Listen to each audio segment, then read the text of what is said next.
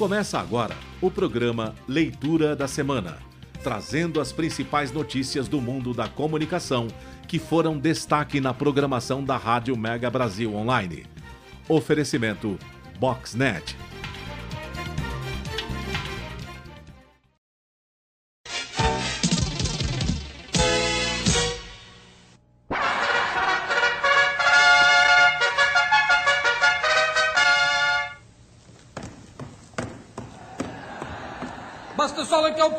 Povo que eu amo, cacau só, cacau só, cacau só. Sois reis, sois reis, sois bom, Eminência, que é isso sentado no meu trono? Sois rei? Sois rei? Não, mas. Então levanta, já rei. Levante, vamos. Algum problema hoje no meu querido reino? Meu rei, Alvíceras. Alvíceras a você, seu mal educado. Meu rei, descobrimos mais um poço de petróleo. Ah, meu Deus, meu Deus, meu Deus. Quanto mais petróleo a gente acha, menos petróleo a gente tem. Esse problema a gente resolve da seguinte maneira. Eminência, que é isso? Sois rei? Sois rei? Não, majestade. Então quem resolve os problemas do reino sou eu. E este problema a gente resolve da seguinte maneira. Manda produzir um milhão de barris por dia. Majestade, não temos petróleo para isso tudo. Quem falou em petróleo? O petróleo a gente compra para produzir os barris, entendeu? Eu tenho uma solução muito melhor. Mas o que é isso? Eminência, sentado no meu trono, sois rei? Sois rei? Não, majestade. Então levanta já aí. Onde é que já se viu? Deste sol onde eu piso e deste povo que eu amo. Cagauzá, cagauzá, cagauzá. Sois reis, sois reis, sois reis.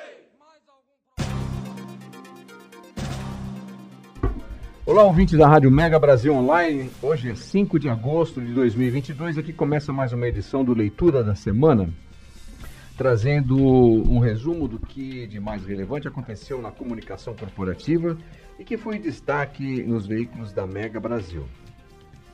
Essa é uma sexta-feira que começa com uma notícia que deixa o Brasil mais triste e mais pobre, não só no sentido explícito do seu estado de humor, mas no seu traço de reverência, na sua fonte de crítica inteligente ao estado de coisas que se abatem cotidianamente sobre a sociedade, e mais pobre na sua capacidade de indignação e inconformismo. É, hoje o músico, humorista, escritor, diretor, ator, entrevistador Jô Soares deixa esse plano e com ele se abre uma grande lacuna na cultura do entretenimento. Eu particularmente me sinto é, privilegiado por ter acompanhado a carreira do Jô Soares desde os meados de 1960, o meu RG permite esse tipo de experiência. Quando ele, ao lado do Otávio Zeloni, da Renata Fronzi, do Ronald Golias, do Ricardo Corte Real, com quem estudei, inclusive, no Colégio Cardeal Mota, olha que coisa, né?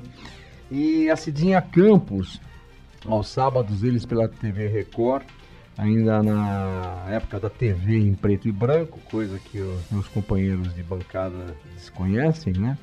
Eles integravam o elenco da família Trapa, que com muito humor divertia a gente com situações do cotidiano de uma família de classe média que se dava ao luxo de ter um mordomo, como algumas pessoas aqui da empresa, justamente interpretado por Jô Soares. Né? Ah, depois vieram o Falso Humor, Não Faça Guerra, um outro programa humorístico aí já na Globo, e o Vivo Gordo também, que foi é, um sucesso durante muitos anos com inúmeros personagens que marcaram a época em que, em que a gente vai recordar um pouco aqui no programa de hoje.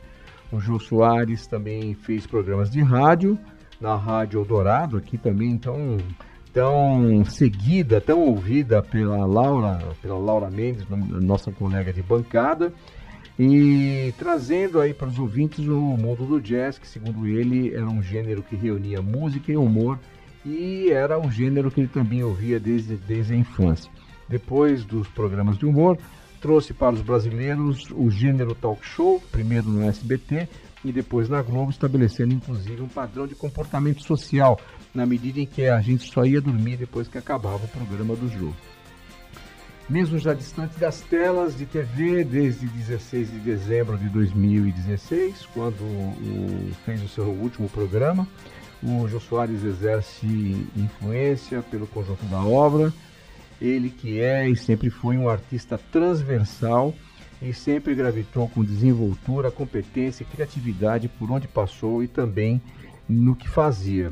Esse programa, portanto, que fazemos nesta, nesta sexta-feira, dia 5, fazemos em homenagem ao João Soares.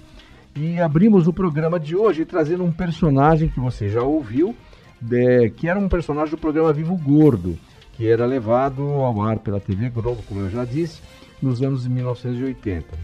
O Reizinho é um personagem muito voluntarioso, mas também muito indeciso, que se aconselhava com o sábio, o personagem Eminência, que era interpretado pelo Eliezer Mota, um, um companheiro de humor do, na carreira do Jô Soares, e se divertia às custas do Bobo da Corte, que é interpretado por outra figura bastante importante da teledramaturgia é, brasileira, o Flávio Migliaccio. É, o Jô Soares tinha que ficar de joelhos para interpretar esse personagem, ele era baixinho. E apesar da baixa estatura, o reizinho tinha um ego imenso e se dirigia aos seus súditos com as palavras: Deste solo que eu piso, deste povo que eu amo, que eu amo, o que, que eu sou, o que, que eu sou, o que, que eu sou. E todos saudavam com a resposta: Sois rei, sois rei, sois rei. Bom, esse bordão, segundo o Jô Soares, foi criado pelo Max Nunes, que fazia a produção do seu programa, com base numa história verídica que aconteceu com um integrante da Academia Brasileira de Letras. É, é, esse integrante, que ele não declara o nome, é, ia para uma cerimônia e saiu atrasado e foi já com o seu fardão com a sua roupa de gala para a cerimônia. Pegou o táxi com aquela roupa né, com, com, vários adereços e tal, e o motorista de táxi ficava olhando toda hora, assim, meio desconfiado pelo retrovisor, naquela figura, com aquela roupa exótica. E uma hora ele não resistiu e ele perguntou: Sois rei? Quer dizer, essa, essa, esse episódio foi parar nos ouvidos do Max Nunes, que então criou esse, esse personagem para o Jô Soares. Vamos lá, eu sou Marco Antônio Rossi, aqui ao meu lado na bancada do Leitura da Semana de hoje, Augusto Romano, Bruna Nunes, Cauê Calas, Larissa Sugiame, Laura Mendes, hoje é time completo, hein? E vamos aos destaques desse primeiro bloco do programa, começando com você, Augusto Romano. Olá! Vamos lá, olá! A Free Multi Agência, agência de Blumenau, celebra a conquista de novas contas e ações para o mercado, reforçando sua força de atuação na construção de marcas. A agência vem atuando sobre um novo modelo de gestão com equipes multidisciplinares e no formato híbrido, o que também agregou novos profissionais distribuídos por todo o país. A partir de agora, a Free volta a atuar no mercado da construção civil com a conquista da conta da Convisa, empresa do mercado imobiliário. A agência assume a responsabilidade pelo desenvolvimento de um planejamento de consolidação da marca frente ao mercado de imóveis com alto padrão de qualidade, segmento que mais vem crescendo nos últimos anos. A agência também comunica ao mercado a ampliação de sua atuação no segmento digital. Um cliente que vem investindo muito nesse mercado e que tem apresentado campanhas com assinatura da Free é a Candence, especializada em eletrodomésticos que tem como um de seus objetivos para 2022 o fortalecimento da comunicação e a identificação da marca para com os consumidores por meio de ações, campanhas e da escolha assertiva da brand persona que representa o propósito de marca queridinha pelo millennials. Muito bem, agora a Laura Mendes. Laura está preenchendo uma enorme lacuna deixada semana passada, né, Laura? Que você não esteve conosco, foi na retrasada que você não esteve, que foi a Bruna, é, né? foi na semana passada, não foi, Augusto? Acho que foi semana retrasada. Que, que nós tivemos a Bruna participando? É, foi retrasada. Na retrasada, é verdade. Então cá estamos nós, Laura. Vamos lá. O irlandês Richard Feng é o novo diretor de Search Engine Optimizations da Sherlock Communications agência de relações públicas e marketing digital, um escritório na América Latina. Em sua nova função, Fenning desenvolverá o departamento de SEO dedicado da Sherlock Communications, impulsionando a inovação, liderando a visão estratégica e agregando valor aos inúmeros clientes internacionais da agência, como Akamai, Getty Images, Maersk e Verify. A agência Moringa anunciou recentemente a contratação de Alisson Gomes como seu novo gerente de mídia. Na função, o profissional estará encarregado de cuidar das frentes de planejamento de mídia, mídias sociais, marketing digital, marketing e mídia digital. Antes de ingressar na Moringa, Alisson atuou por cinco anos na agência Calha Comunicação, onde exercia a função de supervisor de mídia online. Ao longo de sua carreira, também teve passagens pela Léo Burnett, onde atendeu a conta da Secom na posição de assistente de mídia e trabalhou no núcleo de mídia da Embratur. A CEIA Health Tech, que atua na pré-concepção, pré-natal, parto e pós-parto por meio de uma metodologia e plataforma de cuidados online, anunciou a chegada de novos colaboradores ao seu time. Mariana Franco ocupará a cadeira de vice-presidente de engenharia, enquanto Ainá Correia chega à empresa para atuar como diretora de marketing. A Rendency, agência global de consultoria de employer branding, anunciou a chegada das marcas Sodexo, PepsiCo, NTT Data e Fleury ao seu portfólio.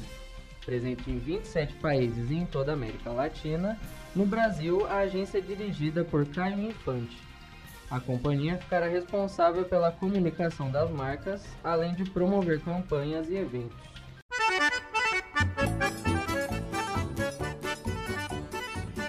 E agora chegou a hora da dança das cadeiras. E a gente começa dançando com a Laura. Oi, Laura, o que, que você traz pra gente de destaque na dança das cadeiras?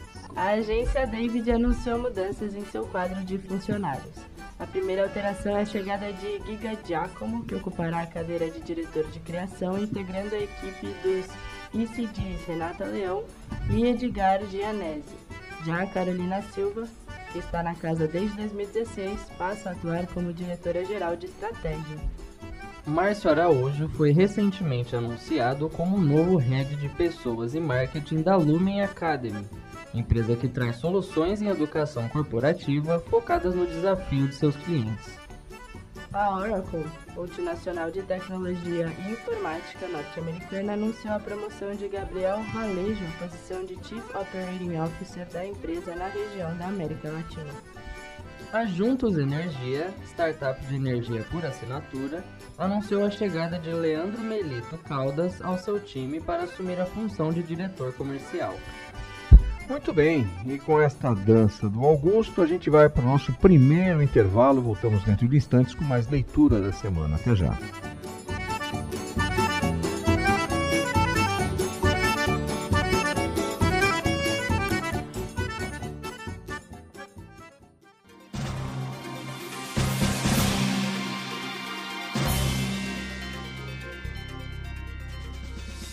Você está ouvindo o programa Leitura da Semana. Inovação, inteligência estratégica e tecnologia. Bem-vindo à era da inteligência da informação. A Boxnet identifica tendências, antecipa crises e agiliza a tomada de decisões da sua empresa. Conheça a Boxnet e organize as suas informações. Acesse o nosso site www.boxnet.com.br. Aposentados e pensionistas do INSS agora estão liberados da prova de vida presencial.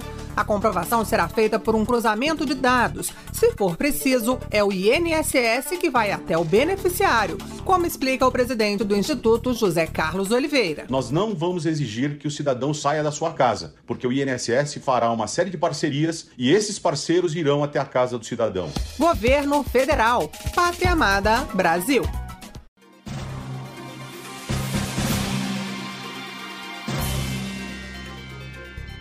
Estamos de volta com o programa Leitura da Semana.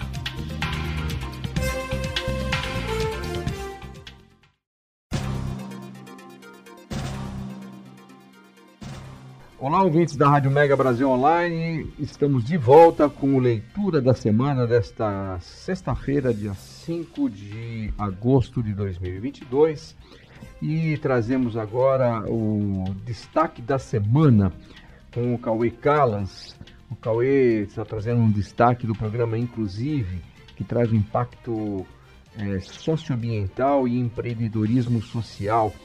Mas, na verdade, quem vai fazer, quem vai contar tudo isso pra gente é ele mesmo, né? O Cauê Calas. Conta pra gente, então, um pouquinho mais sobre esse destaque da semana que você traz para o leitura deste programa que é conduzido pela Rosa Butino. Vamos lá, Cauê, com você. Boa tarde, Marco. Boa tarde, Laura. Boa tarde, Augusto. Boa tarde, Bruna Nunes. E um boa tarde a todos os ouvintes da Rádio Mega Brasil Online. Eu sou Cauê Calas e estou aqui mais uma semana para apresentar para vocês o destaque da semana. E nessa sexta-feira a gente vai conversar com a Rosa Butino, apresentadora do programa Inclusive, que é um programa que fala sobre inclusão social na sociedade. E o papo do inédito do Inclusive dessa semana foi com a Daniela Nunes, e o tema principal foi o Instituto Legado Empreendedorismo Social como forma de transformação do mundo. Agora que vocês já sabem essas informações, vamos para o nosso bate-papo com a Rosa. Primeiramente, boa tarde, Rosa. Espero que esteja tudo bem contigo. É, agradeço muito você ter aceitado o convite e estar aqui batendo esse papo com a gente no destaque da semana de hoje. E a primeira pergunta do dia vai ser relacionada ao convidado e eu gostaria que você explicasse um pouco mais quem é o convidado e o que ele faz, em qual área profissional ele atua. É um prazer participar é, da resenha é, desta semana, é, falando da participação da Daniela Souza Nunes, que é mestre em políticas públicas, coordenadora acadêmica do Instituto Legado de Empreendedorismo Social.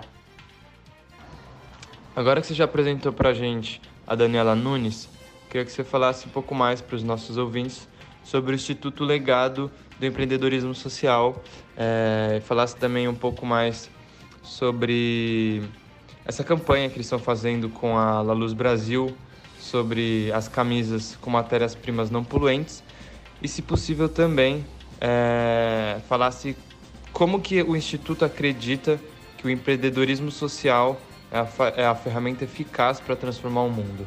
O Instituto Legado de Empreendedorismo Social ele foi criado em 2013 com o objetivo de ser um movimento transformador massivo por meio do empreendedorismo social. O empreendedorismo por si só é uma das molas propulsoras da economia brasileira é, quando focado ao social, ele traz é, elementos agregadores, né? até porque hoje inclusão, é, equidade, questões de sustentabilidade do planeta é, são é, altamente relevantes.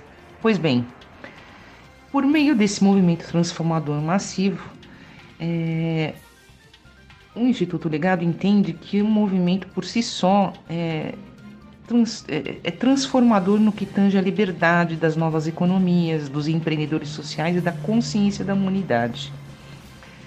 Uh, a diretoria ela é composta é, pelo James. O James ele tem uma diretoria composta pelo James Marins.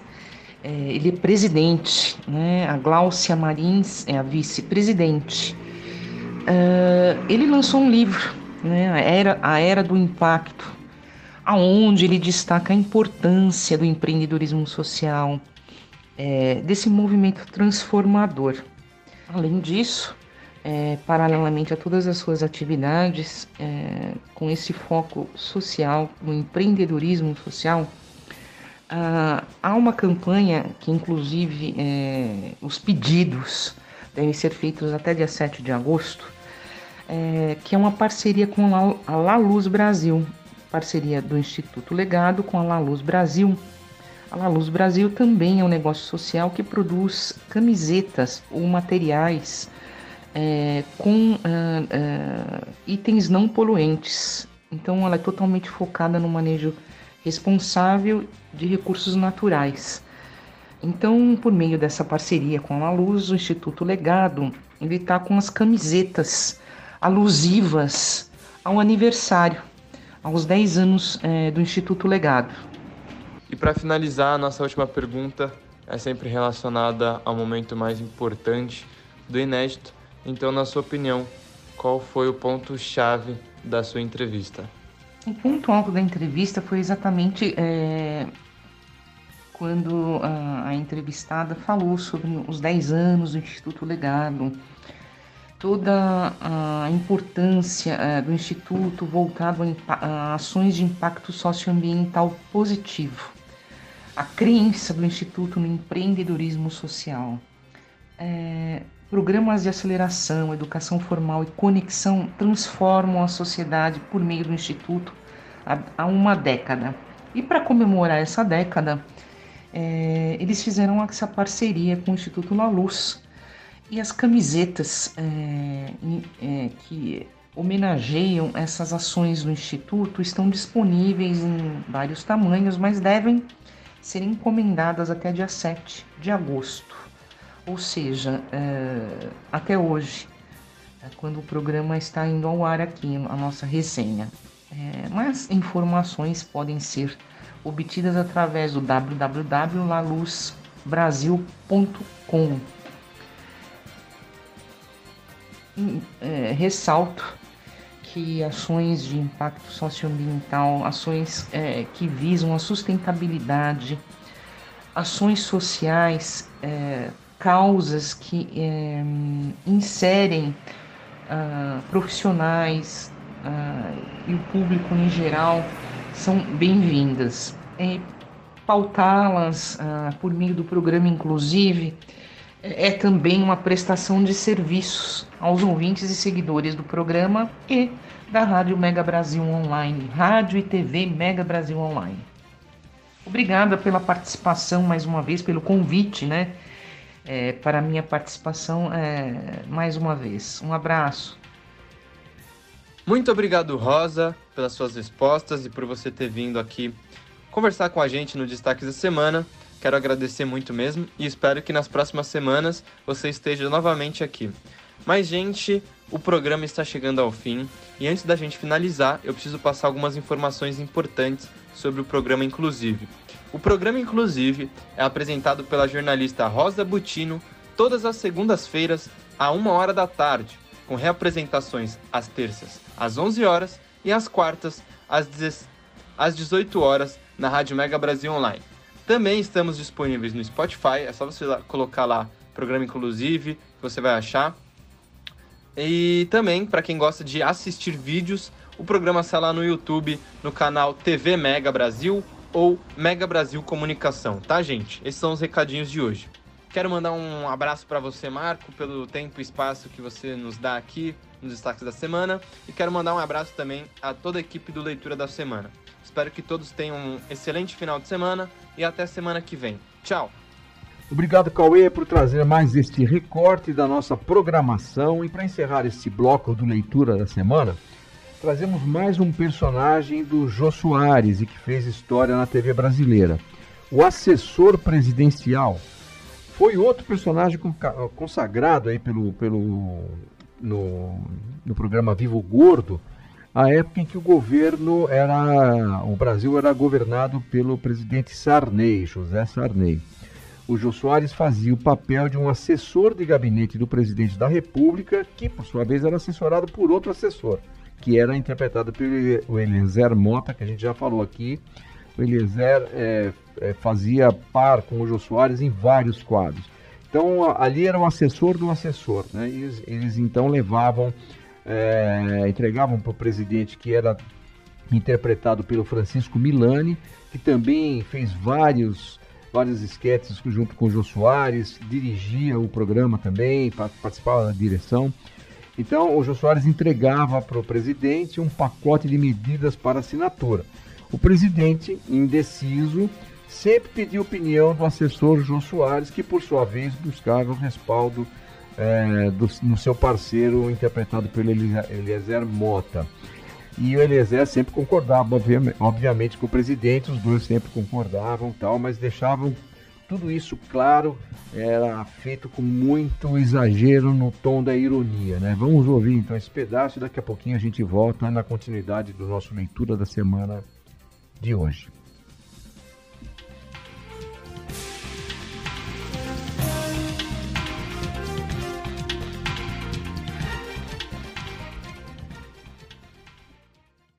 Favor, os decretos. Com licença, excelência. O que é isto? É um novo pacote com as novas medidas que o senhor vai tomar, excelência. Mas, mas tá assim, embrulhado em papel de pão? É, sem o pão, que o pão tá muito caro, não é, excelência? Você examinou profundamente o decreto? Profundamente, examinei profundamente. E que tal? E que tal? E que tal? E que tal, excelência? Não, eu é que estou perguntando. E que tal? Gostou?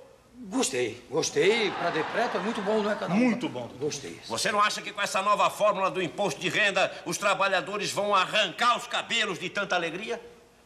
Os cabelos?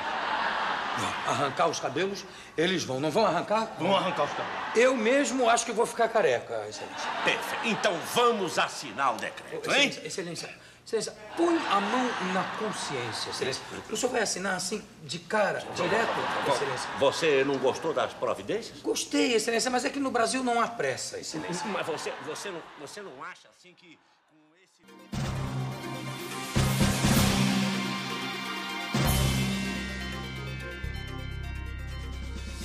Você está ouvindo o programa Leitura da Semana. Inovação, inteligência estratégica e tecnologia. Bem-vindo à era da inteligência da informação. A Boxnet identifica tendências, antecipa crises e agiliza a tomada de decisões da sua empresa. Conheça a Boxnet e organize as suas informações. Acesse o nosso site www.boxnet.com.br. Sabe como o Greenpeace está no seu dia? Cuidando para os alimentos transgênicos serem rotulados. Sabia que eles são cheios de agrotóxicos? Para sugerir soluções para as mudanças do clima que andam dando susto por aí. E pesquisando políticas energéticas menos poluentes, como a eólica e a solar. Para você saber se a carne que consome está desmatando a Amazônia. Para cuidar que milhares de espécies não sumam dos mares. Nem da sua mesa. Informe-se, participe, colabore. Greenpeace.org.br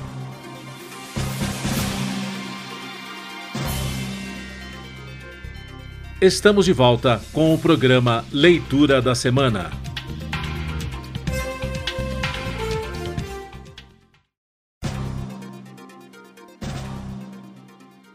Olá, ouvintes da Rádio Mega Brasil Online. Estamos de volta com a leitura da semana desta sexta-feira, dia 5 de agosto de 2022. E agora com a entrevista da semana na voz da condução e na voz também da Bruna Nunes. Oi, Bruna, tudo bem com você? Oi, Marta, tudo bom? Ô, Bruna, você traz pra gente uma entrevista feita com uma vice-presidente de recursos humanos, é isso? Isso, eu conversei com a Mariane Guerra, que é vice-presidente RH da ADP. Ela foi responsável pela pesquisa People at Work 2022, que analisou as atitudes dos funcionários em relação ao mundo corporativo atual e o que eles esperam para o local de trabalho no futuro. É, essa pesquisa ela focou principalmente em pessoas com deficiência dentro do mercado de trabalho e como as empresas tratam essas questões de diversidade com os funcionários. É, o, o destino, o futuro do trabalho é, um, é uma pauta presente depois da pandemia. Ainda a gente não tem uma, uma, uma fórmula para essa questão, mas pelo jeito, nessa entrevista que a Bruna traz com a Mariane Guerra, vice-presidente de RH da ADP, a gente vai acabar tendo um pouco de noção do que vai acontecer, né, Bruna? Isso, a Mariane ela falou bastante sobre o comportamento tanto dos líderes de setores quanto dos colaboradores e, e como é, de alguns eventos de atitudes e mudanças que podem ser feitas dentro, dentro do ambiente de trabalho. Muito bem, então vamos acompanhar a matéria preparada pela Bruna Nunes para a entrevista da semana do nosso leitura de hoje. Oi, Mariane, boa tarde, bom dia. É, oh. Eu queria saber um pouco da importância dessa pesquisa, a People at Work, que vocês fizeram, que foi o que analisou esses dados sobre é, pessoas PCDs no mercado de trabalho. É, essas pesquisas elas são é, realizadas lá pelo Instituto de Pesquisa da ADP nos Estados Unidos e ela tem, eu acho, dois fatores muito importantes. Um é a abrangência. É, ela ouve pessoas do mundo inteiro, de todas as regiões, diferentes países, pessoas com diferentes tipos de contratos de trabalho, tanto temporários quanto efetivos, Então, eu acho que ela é muito abrangente e ela tem uma importância enorme por isso. E a outra coisa é que ela nos ajuda a prever tendências, né? A olhar o que vai acontecer com o mercado de trabalho. No caso da DP, importante por, pelo lado do produto e tal, mas para profissionais de RH, como eu, por exemplo, ela tem uma importância enorme para que você se antecipe às necessidades que a tua é, população ali vai começar a questionar ou a pedir, enfim. É, na pesquisa de vocês, vocês observaram que o número de pessoas, de PCDs, é, ele é bastante baixo dentro das empresas, né? E a gente tem visto um crescimento muito grande no mundo corporativo do UFG, das práticas UFG, as práticas VFG. É, qual, qual seria o entendimento da importância da, da diversidade entre os colaboradores né, no número de profissionais PCD? Por que, que é tão baixo e qual seria a importância de é, aumentar esse número? Na verdade, assim, no Brasil a gente tem a lei de cotas, né, que, que é, já começa né, a aparecer aí os problemas. A gente sabe que grande parte das empresas não cumpre com as cotas, né? é, seria um primeiro passo importante. É, acho que é, nós temos aí uma população é, com qualificação disponível no mercado de trabalho de pessoas com deficiência. No entanto, é, a gente escuta muito dos profissionais que, ah, eu até gostaria de contratar, eu gostaria de fechar minha cota, mas não tem não tem profissionais. Isso não é verdade, né? A gente viu pelos números aí que sim, tem, tem muita gente no mercado e muita gente boa. É, na minha opinião, pessoal, eu acho que as empresas acabam optando pelo que é mais fácil. Então, ah, eu vou lá e contrato pessoas com deficiência para as minhas posições mais júniores, mais operacionais, que requerem menos qualificação. E aí a gente começa a ter um turnover ali, porque essas posições elas não são posições que mantêm uma pessoa às vezes motivada durante muito tempo. Além disso, começa a se criar guetos dentro da empresa. aquela área é uma área que só tem pessoas com deficiência. Isso é muito ruim para a diversidade e inclusão numa organização. Então, na minha opinião, a gente, para quebrar esse ciclo, precisa começar a olhar para profissionais de qualquer área, de qualquer nível. Então, na ADP, por exemplo, eu tenho pessoas com deficiência em posição gerencial, em é, posição de coordenador, é, na área comercial, na área de desenvolvimento de produtos, na área de tecnologia, em todas as áreas, da, em RH, em todas as áreas da organização, né? E, e a gente conseguiu isso na hora que a gente definiu que a cota deveria ser cumprida no nível da área. Não é a empresa que tem que cumprir a cota. A minha área, eu tenho que ter 5% no meu RH. É, finanças tem que ter 5%. Cada área tem que é, seguir, porque aí de verdade você está incluindo essas pessoas no ambiente. De verdade, elas vão ser parte do time como qualquer outra pessoa, né? Tem uma questão educacional também, sabe, Bruna? A liderança muitas vezes não está preparada é, para receber uma pessoa com deficiência. Então, o RH também tem um trabalho forte para fazer, não só de preparar, de treinar a liderança, mas depois acompanhar. Então, a gente aqui na ADP, nós tivemos um turnover super alto, super alto. O que, que nós fizemos? Gente falava com o, o RH, falava com os líderes e nós achávamos que nós éramos super inclusivos. Por que será que o nosso turnover é tão alto? O que, que a gente está fazendo de errado? E aí a gente decidiu contratar uma consultoria e ligar para todas as pessoas com deficiência que tinham saído da ADP, que não estavam mais, e perguntar para eles o que, que não estava bom. E aí é, a gente começou a ver que tinham várias coisas que a gente achava que fazia bem, mas na perspectiva de uma pessoa com, com uma deficiência não estava sendo bem feito. Então a gente arrumou muitas coisas e aí a gente contratou uma consultoria que uma vez por ano ela faz entrevistas individuais com todas as pessoas com deficiência e com todos os líderes que têm pessoas com deficiências nas equipes. E ela vê onde estão as dificuldades, onde estão os problemas. E a gente faz ali um treinamento on the job, né? Focado nas coisas que a gente precisa melhorar.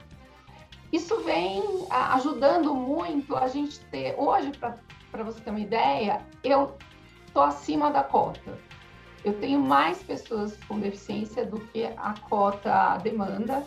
E eu tenho pessoas com deficiência que não são cotistas, que não contam para a cota. Por quê? Porque já está na cultura. É, o líder ele já não está mais preocupado em, ah, eu tenho que contratar alguém com deficiência para colocar aqui porque eu tenho que cumprir a cota. Ele contrata uma pessoa que, por um acaso, é uma pessoa com deficiência, certo? Para chegar aí, a gente tem um trabalho bem longo. É...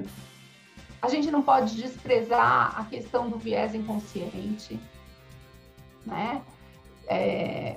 A gente escuta, às vezes, as pessoas dizerem, ah, mas ah, é difícil, eu vou ter que adaptar o lugar, eu vou ter que, às vezes, fornecer um equipamento diferente, eu vou ter que é, dar algum apoio, enfim.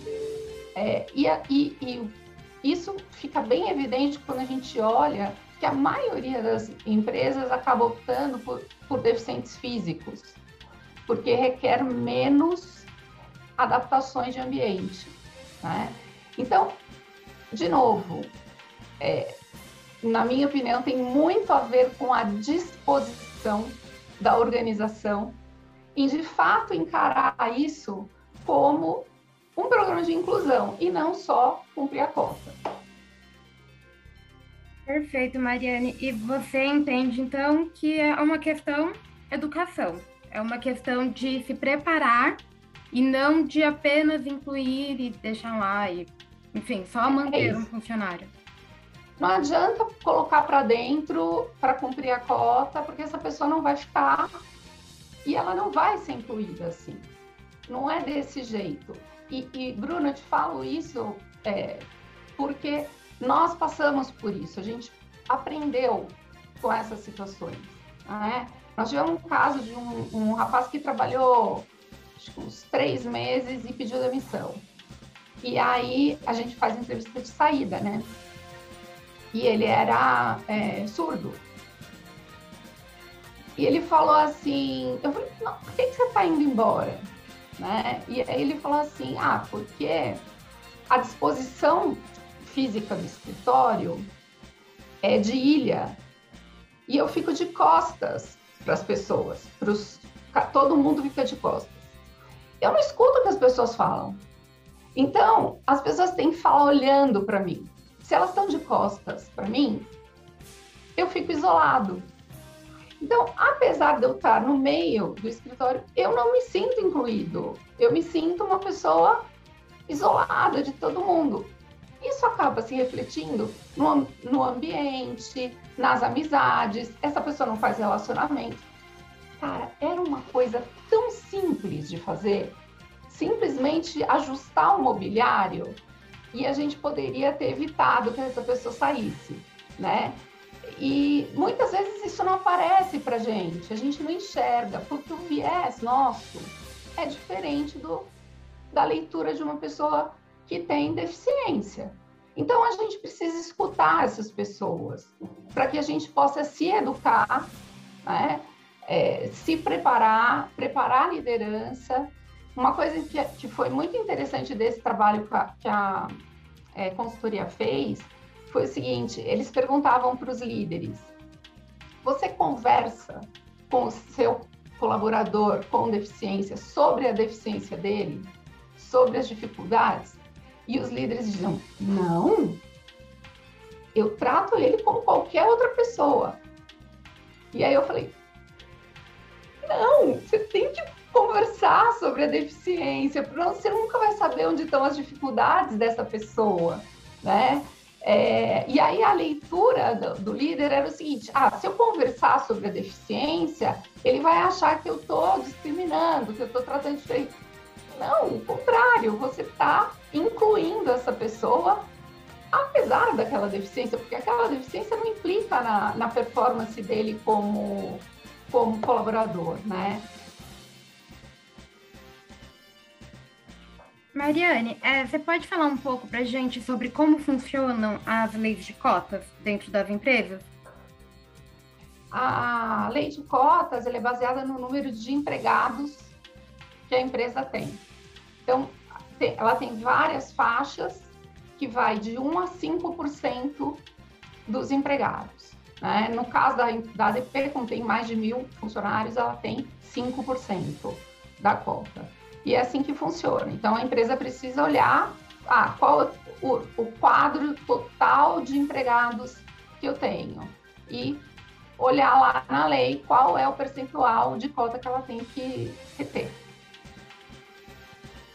Você acredita que com a lei de cotas esse número de funcionários é, PCDs ele cresceu? Ele, ele deu uma mudada dentro do mercado de trabalho? Eu acho que sim, a gente não pode desprezar, a gente melhorou, né? Eu sou mais velhinha que você, é, eu lembro como era lá atrás, né? Então eu acho que realmente melhorou, a gente não pode ignorar, é, mas a gente ainda percebe que as empresas não cumprem. Então não adianta você ter uma lei que a empresa que as empresas não, não estão cumprindo, né? É, a fiscalização ainda não é tão grande, enfim. Então, eu acho assim, tem muito espaço é, para melhorar. É, se você pensar 5%, 5% é pouco, entendeu? É, ainda assim é pouco, né? E, e o mercado tem aí centenas de pessoas qualificadas. É, nós, na, na ADP, a gente fez um trabalho que foi primeiro quem, depois o quê. Então, o que a gente fez? A gente começou a olhar no mercado pessoas com deficiência, profissionais, que tinham currículos que se adequavam à natureza da nossa função. E a gente foi montando um banco com esses perfis.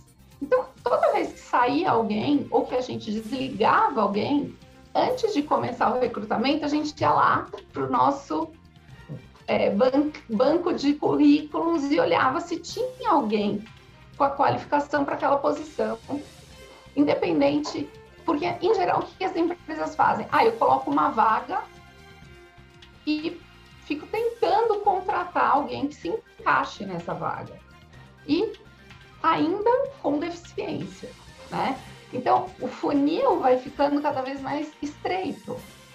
É, se você fizer o movimento contrário, tá bom. Olha, eu conheci aqui uma pessoa com deficiência, com perfil bom, que tem fit cultural com a minha organização tal. Deixa eu achar um lugar para essa pessoa.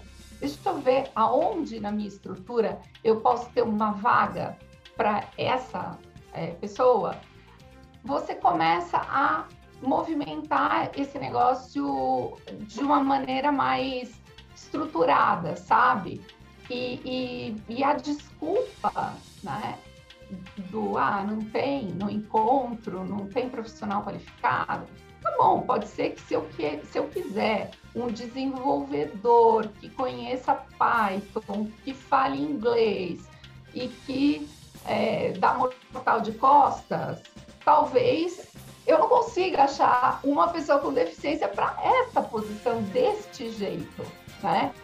Mas se eu procurar desenvolvedores no mercado que eu possa treinar especificamente com Python, quer que seja a linguagem, eu vou formando pessoas também, né?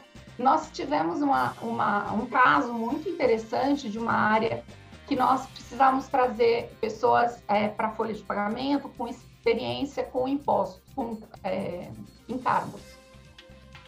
Muito difícil. Né? E aí a gente propôs para uma líder é, trazer duas pessoas com deficiência que conheciam folha de pagamento, mas que não conheciam nada de encargos, e que ela treinasse essas pessoas. E aí ela falou: tá bom, eu topo. Essas duas pessoas estão com a gente até hoje, cresceram, se desenvolveram, uma já foi promovida, enfim. Sai um pouco daquela caixinha que você consegue é, crescer e fazer progresso. Eu acho que as empresas ainda precisam melhorar muito. A gente ainda é muito ruim com isso. É, e não tem desculpa, sabe, Bruna? Não dá para dizer que não tem pessoas no mercado para contratar. Tem muita gente com deficiência economicamente ativa. Mariane, para a gente encerrar nossa entrevista, é, me diz se você enxerga no, incluir essa diversidade de pessoas, se você enxerga uma importância maior do que apenas dar um emprego. Assim, para dentro Sim, da empresa. Claro. Totalmente. Tem é, a questão de você trazer para dentro da empresa uma perspectiva importante de acessibilidade, porque o teu cliente também pode ser uma pessoa com deficiência, tá certo? Então, você trazer pessoas que vão agregar valor né, ao, ao, serviço, enfim, ao produto, trazendo aí uma perspectiva importante. É, tem a questão da inovação, né? quando a gente é, tem um ambiente mais diverso, a, a gente consegue fazer com que as pessoas sejam mais criativas, porque o processo de criação ele é, é ele, ele, ele, ele acontece por estímulos, né? Então, se eu tenho aqui uma pessoa que teve uma ideia e o outro tem uma perspectiva diferente e ele constrói em cima dessa ideia, outra pessoa traz mais um, você vai crescendo, né, dentro de um processo de criação. Isso, para uma empresa de tecnologia como a nossa, é fundamental. Então, não há é, inovação numa empresa que não tenha diversidade. É, então, é muito importante. Nós tivemos um caso na, na de um, uma estagiária que nós contratamos, que também era deficiente auditivo, e ela estava lá olhando, ela era da área de tecnologia, ela estava lá olhando, fazendo um trabalho, e pediram para ela criar um tutorial para aquele é, para aquele para aquela funcionalidade específica. E aí ela preparou lá o, tutorial e colocou legendas. E aí a, o, o vice-presidente da área falou assim: Ah, que interessante, você pôs legendas? Ela falou: É, eu coloquei, porque eu, por exemplo, sou surda. Se não tiver legenda, não adianta um tutorial em vídeo que alguém está falando, tá certo? Esse vice-presidente depois falou comigo e falou assim: cara, eu não me conformo, que nós nunca pensamos nisso. A gente nunca se tocou que a gente tinha que pôr legenda nos nossos tutoriais em vídeo. Como, né?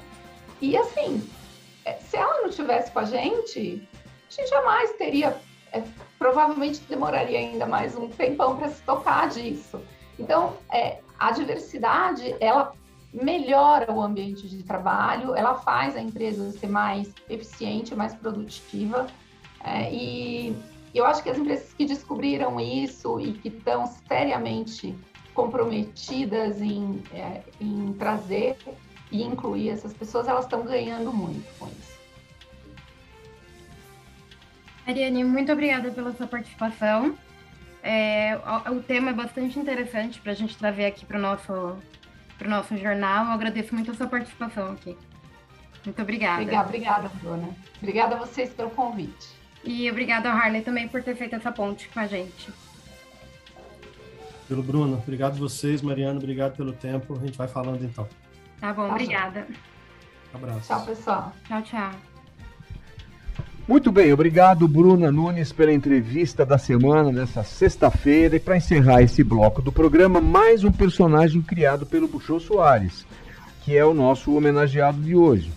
Esse personagem ficou famoso no período ainda anterior à abertura democrática dos anos 1980 e ele era o Sabá. O Sabá era o último exilado é, é, da ditadura e ele passava esse período de exílio na França. E apesar de estar louco para voltar para o Brasil, ele reagia às notícias sobre a situação política que ele recebia pelo telefone da sua mulher, a Madalena. É, e com isso ele foi criado mais um bordão que ficou bastante famoso, que era Você não me quer de volta, Madalena. Essa era uma expressão que ele usava ao final de cada, de cada intervenção. Então vamos acompanhar mais esse personagem, o, o, o Sabá, que é criado pelo Jô Soares ali no, em meados dos anos, no início dos anos 80. E daqui a pouquinho a gente volta com mais leitura da semana. Até já.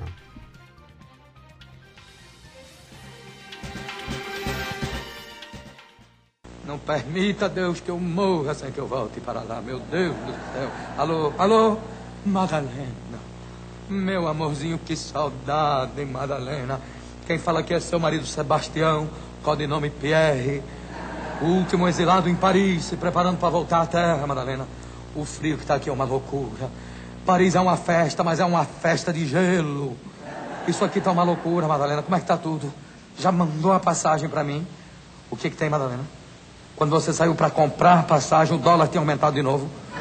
Madalena, você não quer que eu volte. Escute, escute, Madalena. Não minta, seja franca. O dólar não pode ter subido cinco vezes em dois meses. Você não vê lá o que você está inventando. Digue, seja franca, digue. Arranjei outro, Seba, não volte. Amancebou-se.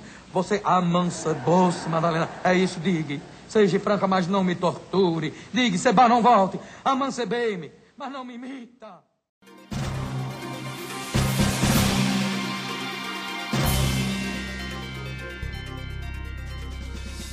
Você está ouvindo o programa Leitura da Semana. Inovação, inteligência estratégica e tecnologia. Bem-vindo à era da inteligência da informação. A Boxnet identifica tendências, antecipa crises e agiliza a tomada de decisões da sua empresa. Conheça a Boxnet e organize as suas informações. Acesse o nosso site www.boxnet.com.br. Não deixe a chuva te pegar de surpresa. Limpe as calhas toda semana. Não deixe água parada. Combata o mosquito todo dia. Coloque na sua rotina. Ministério da Saúde, Governo Federal, Pátria Amada Brasil.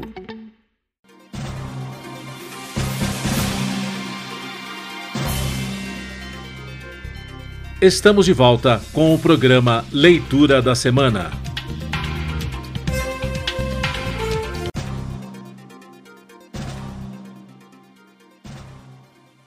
Olá, ouvintes da Rádio Mega Brasil Online, estamos de volta com a leitura da semana desta sexta-feira, 5 de agosto de 2022, programa que presta uma homenagem especial ao João Soares. Nesse bloco temos a participação aqui de Larissa Sudialma, que traz mais uma pesquisa eleitoral produzida desta vez pelo Instituto Poder 360, que é ligado ao site Poder 360, que participará do nosso 25º Congresso Mega Brasil de Comunicação, Inovação e Estratégias Corporativas. O Matheus Netzel, que é diretor executivo do Poder 360, estará na mesa redonda que encerra o congresso e que acontece no dia 19 de agosto, a partir das 15h50, e que fala sobre o tema Imprensa e Sociedade e tem como título As Novas Vozes do Jornalismo e seu Impacto no Mundo Empresarial. Para quem está acompanhando o um noticiário uh, por meio das, das mídias, por meio da, da, das mídias digitais, percebe muito a ativação, atividade, perdão, dessas, dessas novas mídias que estão surgindo, que estarão conosco, junto com o Matheus Netzel, por exemplo, estará a Lilian Tarran, que é diretora executiva do Metrópolis, Metrópolis produzindo muito conteúdo nesse, nesse ano de, de eleição, e a Natália Viana, que é fundadora e co-diretora executiva da agência pública. Mas vamos lá, então a matéria preparada pela Larissa Sugiyama neste bloco do Leitura da Semana. Larissa, muito obrigado por estar aqui com a gente no Leitura da Semana. Oi, Marco. Oi, pessoal. Tudo bom? Olha, Larissa, temos mais uma. A Larissa está tá se transformando aqui na a garota da pesquisa, né, Larissa? Porque a semana passada você trouxe FSB, não foi? Isso, uma pesquisa que sai todo mês, né, do Isso. Instituto FSB. É.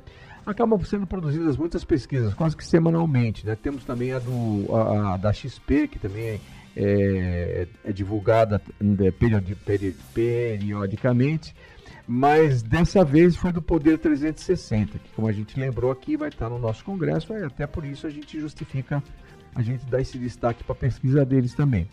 O que, que você viu nessa pesquisa dessa semana do Poder 360, Larissa?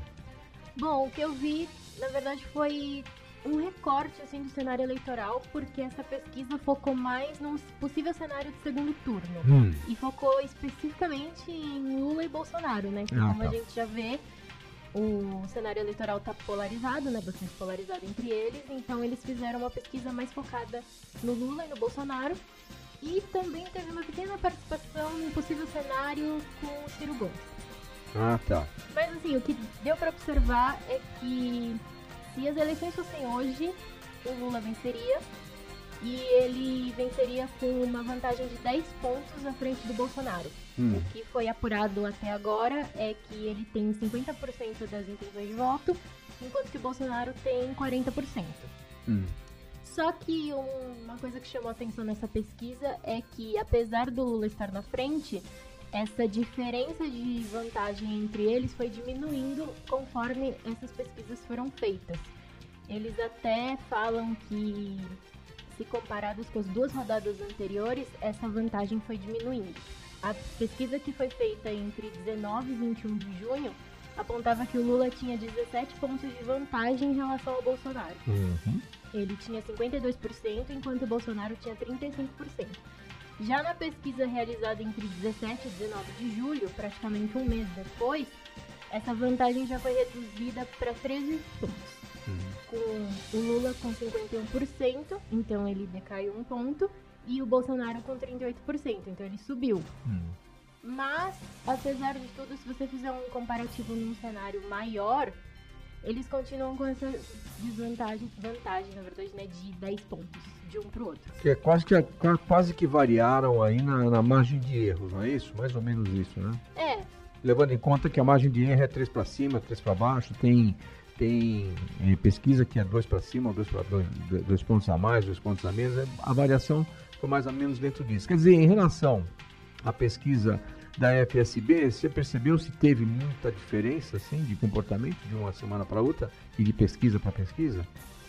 acho que diferenças significativas não, porque na própria pesquisa do Instituto FSB, assim como todas as outras que foram lançadas já, o Lula continua na frente. Mas, talvez pelo que eu vejo, assim, é como foi perceptível por essa pesquisa do Poder 360, que a vantagem dele não tá tão grande com relação ao do Bolsonaro, mesmo ele estando na frente.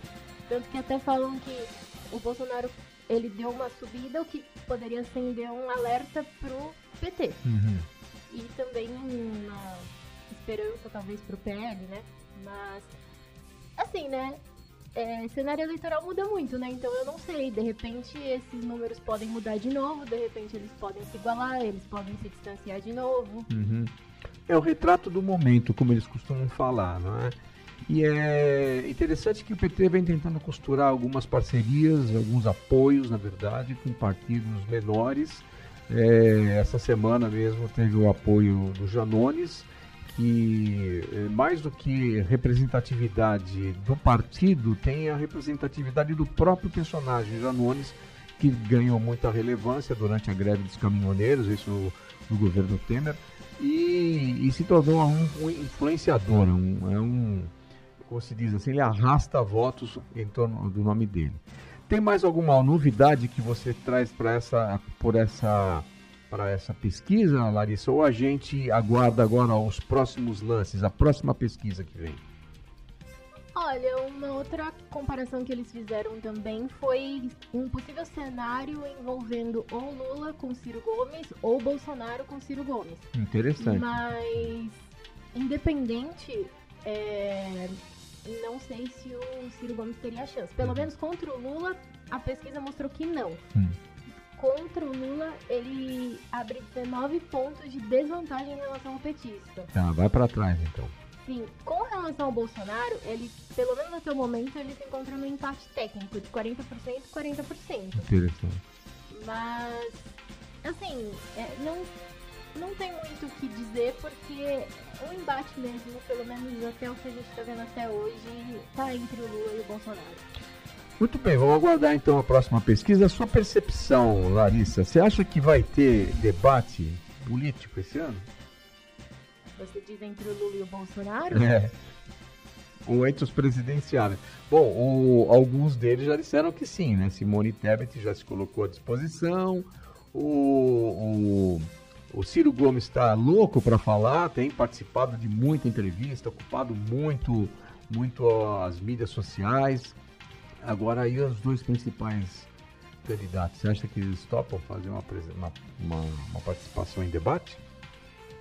Olha, topar eu não sei, porque é, eu acho, minha opinião, o Bolsonaro é uma pessoa, ao mesmo tempo que ele é previsível com muita coisa, ele é imprevisível com muita coisa. Então ele pode tanto falar que não, quanto falar que sim. Uhum. O Lula, eu acho que neste ponto ele já é um pouco mais acessível, talvez, mas ele não pode fazer um embate sozinho, né? Então, Uhum. Eu, eu não diria que tenho certeza que não, nem que sim. Hum. Porque até lá muita coisa pode acontecer. Eu acho que talvez de repente eles topem, dependendo de como tiver o cenário eleitoral, de repente não. Mas seria interessante ver os dois. É, né?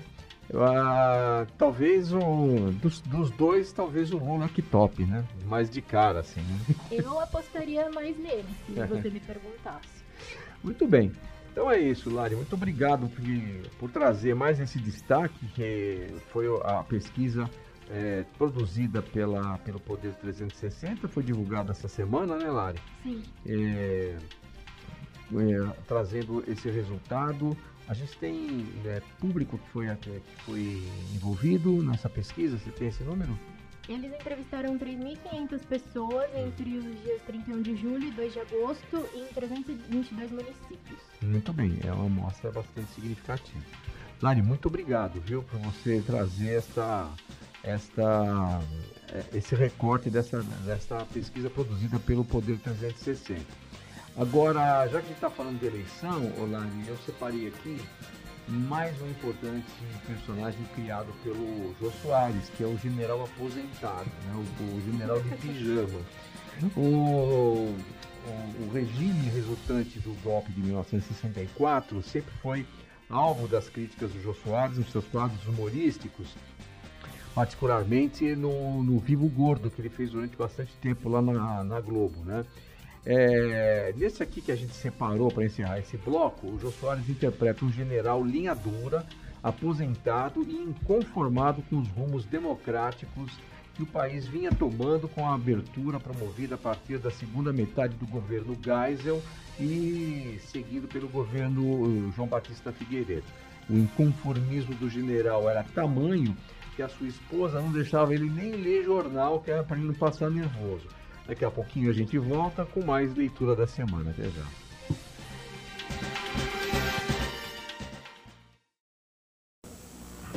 Mas então, Dona Stefânia, o general não melhorou? Tá cada vez pior. É que ele não se conforma de ficar em casa de pijama. Stefano, onde é estão os meus óculos de leitura? Ele perdeu os óculos. Não, eu escondi. É que eu não quero que ele leia os jornais, porque as notícias deixam ele furiosíssimo. Ah, meu amor, o Fragoso veio aqui me visitar. Como vai, paisano? Ai, Ah, Fragoso, essa maneira de apertar a mão parece um peixe morto. Eu pensei que eu estava estrangulando um sapo. Tem que apertar a mão como homem, olhando no olho. Como vai? Oh, como vai, general? Eu estou sabendo que o senhor anda meio nervoso. E não é pra ficar nervoso, Fragoso, com essa roubalheira que anda por aí e ninguém vai preso? A justiça é lenta, general. É lenta porque eu tô aqui de pijama. Mas um dia eu rasgo esse pijama e vou pra rua com esse chinelinho que a mamãe me deu. Qualquer coisa.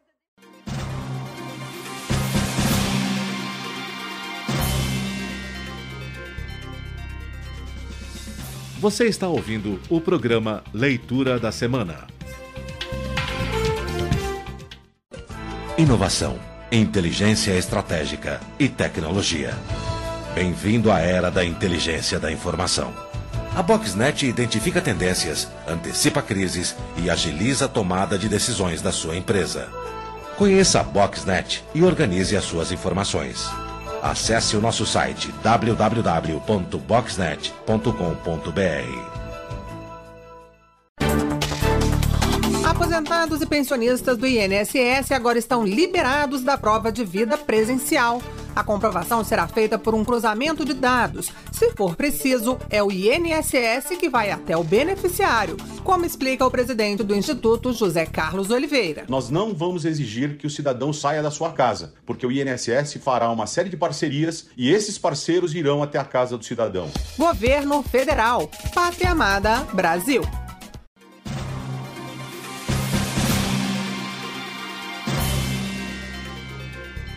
Estamos de volta com o programa Leitura da Semana.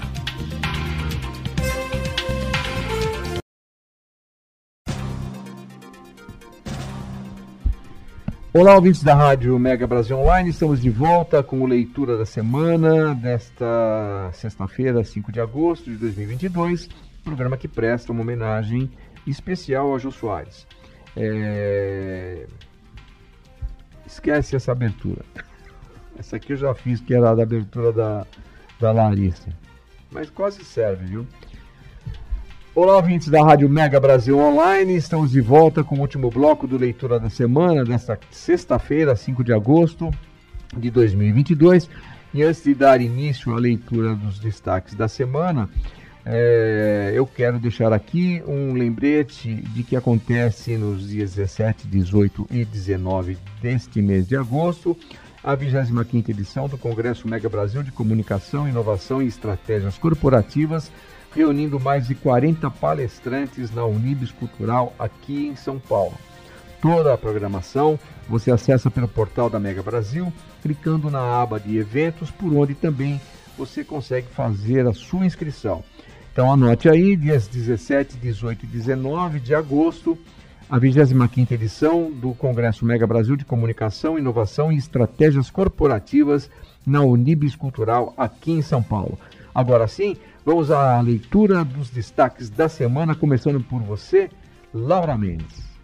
A Bullet, agência de comunicação e engajamento, criou um modelo destinado exclusivamente para atender startups de tecnologia, como foodtechs, edtechs, fashion techs, entre outras com o objetivo de oferecer um custo de marketing sustentável para o estágio em que essas empresas se encontram. Batizada de Bullet for Equity, a iniciativa é uma mistura de prestação de serviço que envolve não só recursos internos da agência, como criação, planejamento, canais e produção, como parceria com fundos de investimento e consultoria de gestão, com board members plugados no modelo de clube. O serviço é prestado em troca de uma remuneração mínima mais equity da empresa e todos os envolvidos nessa consultoria de marketing participam deste clube de gestão. A partir do dia 4 de agosto, o Hospital Israelita Albert Einstein convidará o público a adentrar nos bastidores da batalha contra a Covid-19, mas sob o ponto de vista de quem, de fato, esteve na linha de frente, enfrentando todos os temores, os profissionais de saúde, a série documental Retratos de uma Pandemia na linha de frente do combate à Covid-19 apresenta de forma inédita a realidade dos corredores dos hospitais públicos e privados administrados pelo Einstein no enfrentamento ao coronavírus. Ela também aborda as angústias e medos desses profissionais de saúde diante do desafio de lidar com uma pandemia de magnitude sem precedentes já vista na história recente e traz também o impacto que as vacinas tiveram em meio a esse cenário caótico, que, além de tudo, sofreu com os efeitos das fake news. São cinco episódios que estarão disponíveis no Globoplay para assinantes e não assinantes. Como lidar com tantos stakeholders ao mesmo tempo? Como não fugir da discussão e se posicionar de forma assertiva? Como lidar com órgãos públicos em um ano de tantos conflitos de interesse? Como manter a ética a integridade e ao mesmo tempo preservar relações por vezes tão cruciais de sustentabilidade dos negócios? É possível? Essa e, outra... Essa e outras questões são temas de debates profundos ilustrados por cases reais no curso inédito promovido pela Berge, Programa Avançado em Integridade e Compliance Corporativa. Coordenado pelos professores Olga Pontes e Carlos Parente, o curso é voltado a profissionais de comunicação e corporate affairs, com 33 horas de duração e podendo ser adquirido de forma integral ou por módulos. A KTBO, agência independente de origem mexicana que está no Brasil há cinco anos, anunciou a ampliação de seu board de lideranças no escritório nacional com a contratação de dois reforços. Carolina, Lo... Carolina Nogueira assume como team leader para coordenar a operação diária dos clientes, enquanto Álvaro Zunini ocupa o posto de Chief Creative Officer, apoiando a Creative Lead Maria Lígia Monteiro. Vale destacar que, além dessas duas contratações, a agência, que em 2020 contava com 17 profissionais, agora contabiliza 30 colaboradores em seu quadro. A ampliação da equipe é justificada por um aumento de 30% na média de crescimento anual da KTBO nos últimos 5 anos. Atualmente, a operação atende a seis contas: Kellogg's, que engloba marcas de cereais e a batata Pringles, Mattel, Electronic Arts e Niantic, do Pokémon GO, sendo que dois dos clientes estão restritos ao território nacional, Asus e Janssen. A Textual Comunicações está com um cliente novo na carteira. A agência acaba de conquistar a conta da 3R Petroleum, um dos principais players independentes de óleo e gás em produção no Brasil e uma das maiores da América Latina. A partir de agora, a Textual assume os trabalhos no segmento de PR, voltados para o relacionamento do cliente com a imprensa. Criada em 2014, a 3R Petroleum é uma empresa brasileira de capital aberto que atua na produção de campos maduros no onshore e no offshore. O portfólio da companhia é composto por nove ativos nos estados do Rio de Janeiro, Espírito Santo, Bahia, Rio Grande do Norte e Ceará. A conta será atendida por Anderson Lemos, com gerência de Paulo Canarim e direção de Eliane Nishiwaki. Muito bem, chegamos àquele momento da dança das cadeiras. Vou tirar aqui o Augusto para dançar comigo. Augusto, o que, que você traz aí nesta última sessão do nosso programa da Dança das Cadeiras? Vamos lá. Pedro Henrique Oliveira, conhecido como PH Oliveira, foi promovido na Único e passa a ocupar a cadeira de rede de comunicação. A partir de agosto, André Abud passa a ocupar a cadeira de vice-presidente de mídia da AW Macan. Com 30 anos de experiência no mercado publicitário, Fabiana Antacli assume o posto de diretora de comunicação e cultura da BTEC Avas. A Play 9, MediaTek baseada em projetos de conteúdo e expansão de audiência, anunciou reforços no seu time para reforçar a área de estratégia de negócios. Chegam à empresa Carolina Miranda e Tatiane Fontanelli, que ocuparão respectivamente os quadros que ocuparão respectivamente os cargos de gestão de relacionamento em novos negócios e coordenadora comercial de celebridades, figuras públicas e do esporte. Muito bem, e com esta última dança das cadeiras trazida pela Laura Mendes, chegamos ao final desse leitura da semana desta sexta-feira, 5 de agosto de 2022, data em que também nos despedimos e aqui homenageamos o músico, humorista, escritor, diretor, ator e entrevistador Jô Soares. Semana que vem tem mais leitura da semana. Até lá.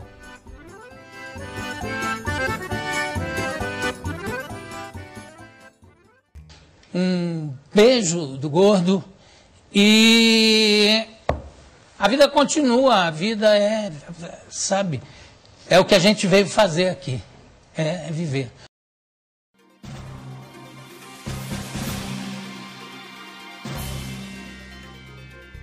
Termina aqui o programa Leitura da Semana, que trouxe até você as notícias que foram destaque no mercado da comunicação. Oferecimento Boxnet. O programa Leitura da Semana é veiculado todas as sextas-feiras, às 5 da tarde, com reapresentações aos sábados, às 11 da manhã e aos domingos, às 18 horas. Informação, entretenimento, conteúdo exclusivo e relevante você encontra aqui e nos canais multimídia da Mega Brasil Comunicação. Há 30 anos fazendo história.